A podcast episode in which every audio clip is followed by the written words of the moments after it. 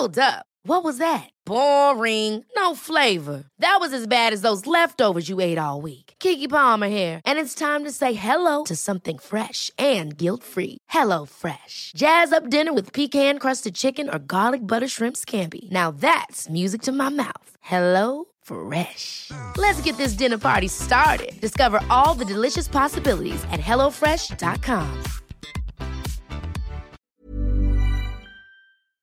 Hace unos cuantos minutos, Alejandra Aguirre, secretaria de Salud de Quintana Roo, ha confirmado que ha identificado el primer caso positivo de eh, coronavirus en Quintana Roo. Las personas que tuvieron contacto con el paciente ya fueron localizadas y diagnosticadas sin síntomas. Hasta el 13 de marzo, dice Alejandra Aguirre, se han identificado 18 casos sospechosos, 16 negativos, uno en estudio y uno confirmado. Entonces, esto es lo que sucede en Quintana Roo y les seguiré informando.